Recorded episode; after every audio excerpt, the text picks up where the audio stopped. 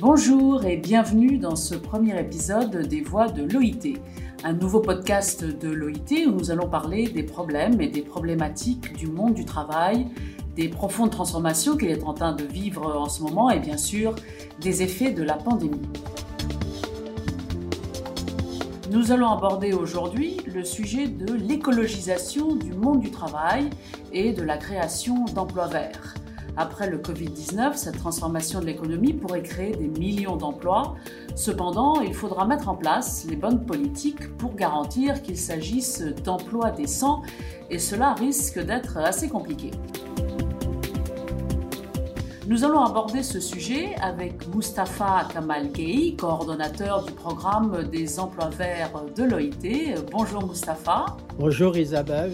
Alors Mustapha, expliquez-nous qu'est-ce que c'est exactement qu'un emploi vert? Un emploi vert, c'est un travail décent, comme cela se fait dans les divers secteurs de l'économie, qu'il s'agisse du secteur primaire comme dans l'agriculture, du secteur tertiaire ou dans les industries ou le tertiaire, le secteur des services.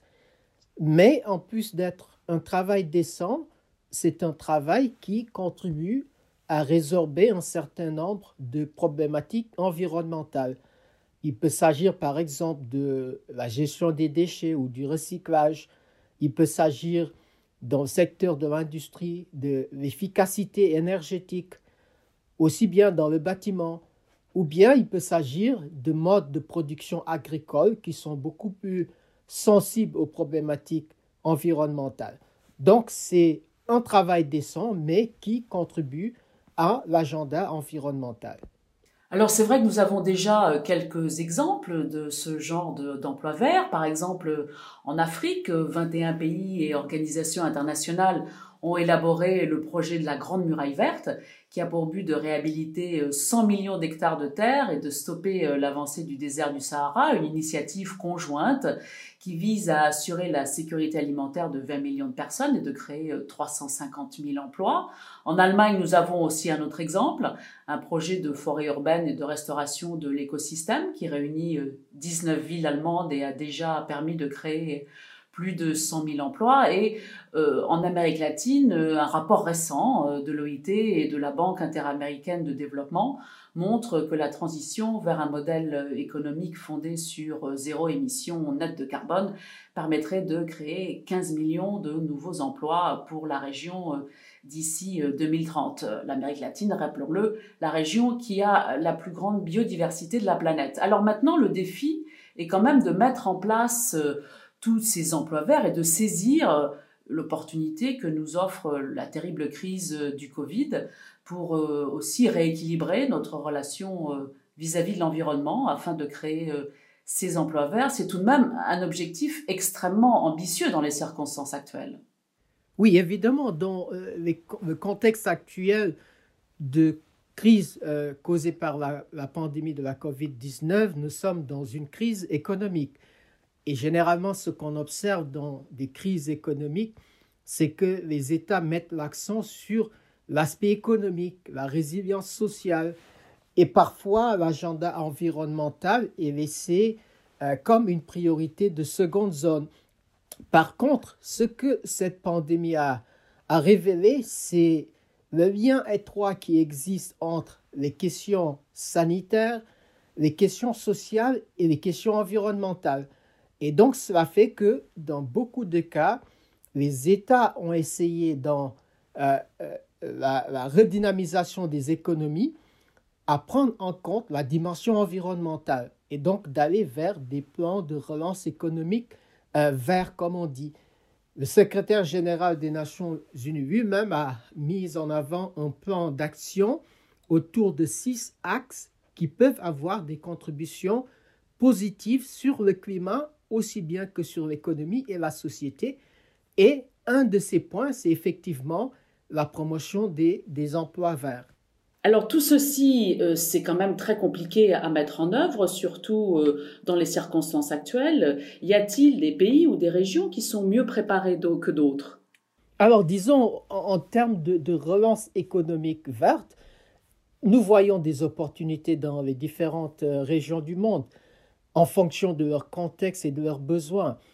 Par exemple, vous prenez le cas d'un pays comme Singapour. Singapour est un pays qui importe beaucoup de ses besoins alimentaires. Avec cette crise et euh, toute la difficulté qu'il y a eu dans les, les chaînes d'approvisionnement, Singapour a décidé de promouvoir l'idée d'assurer au moins 30% de ses besoins nutritionnels d'ici 2030 avec une production locale, ce qu'on appelle l'agriculture urbaine. Et c'est souvent un modèle d'agriculture qui est très écologique, qui est sensible aux préoccupations environnementales, et c'est quelque chose qui mobilise des citoyens dans des villes avec un état de conscience assez élevé. Il y a des villes comme euh, Milan, par exemple, qui ont décidé, en raison de la pandémie et du besoin de limiter euh, la circulation dans les véhicules, dans les, transports publics pour éviter la contagion. Beaucoup de gens ont fait recours à, des vélos, à des modes de transport euh, de, de, cette nature. Et euh, les villes se sont rendues compte qu'il faut en fait effectivement renforcer les systèmes et l'infrastructure pour des modes de transport qui sont plus sobres en carbone. Et donc ça se voit dans beaucoup de villes à travers euh, le monde. Et si on regarde du côté africain, on a pu noter que euh, dans beaucoup de pays, pour euh, mettre en place des systèmes de, lavage des mains sans avoir de contact, des jeunes femmes et hommes ont mis en place des systèmes de nettoiement, de lavage sans contact avec des produits recyclés. Et tout ça va ouvrir des perspectives de développement de petites et moyennes entreprises dans ces nouveaux domaines euh, de production économique. Donc, en fonction des contextes, les opportunités varient, mais de manière générale, il y a des opportunités partout où on regarde à travers le monde. Ce sont donc des exemples extrêmement intéressants euh, et des initiatives, mais en même temps, il faut aussi souligner que pour les emplois euh, verts euh, ne sont pas automatiquement des, des emplois décents. Donc il faut qu'ils soient encadrés par des politiques appropriées. C'est bien ça? Oui, effectivement, il y a ce qu'on appelle des emplois verts parce que c'est des emplois qui sont dans des secteurs considérés comme verts la gestion forestière, la gestion des déchets, le recyclage, etc. Mais où il y a des risques de santé et sécurité au travail. Par exemple, dans le recyclage euh, des, des, produits électroniques qu'on voit dans beaucoup de parties du monde, les ordinateurs, les réfrigérateurs, etc. C'est une activité de recyclage, mais qui se fait dans des conditions euh, total d'absence de décence au, terme, sens du, travail décent et parfois un travail des enfants. Donc cela veut dire qu'il faut une réglementation pour s'assurer que même lorsqu'on opère dans des domaines liés à l'environnement, que les normes euh, internationales du travail soient respectées et que nous soyons effectivement dans le cadre de travail décent. Il y a aussi euh, un autre problème, une autre problématique, et c'est euh, la reconversion euh, vers une économie plus verte, plus écologique, risque aussi de détruire des emplois. Alors est-ce que nous allons réussir à créer suffisamment d'emplois verts pour, pour, compenser des pertes dans d'autres secteurs? Alors, les études que l'OIT a menées pour essayer de comprendre la nature et l'ampleur des changements qui pourraient s'opérer dans le monde du travail en conséquence de la transition écologique nous indique qu'il y aura grosso modo trois types de changements. Il y aura une création de nouveaux emplois, il y aura un risque de perte de certains emplois, mais aussi important, il y aura une transformation du monde du travail dans son ensemble, de la façon dont le travail est effectué pour être beaucoup plus économes dans l'utilisation de l'énergie, des matériaux, etc., dans tous les secteurs d'activité. Alors, ce qui est important, c'est que le potentiel de création de nouveaux emplois est beaucoup plus significatif que le risque de perte d'emplois tel que nous les avons estimés. Donc, l'OIT a estimé, par exemple, en allant dans une économie sobre en carbone, une économie circulaire, il est possible de créer jusqu'à 100 millions d'emplois. Cependant, 80 millions d'emplois pourraient être à risque dans ce, euh, système, dans ce processus de transition.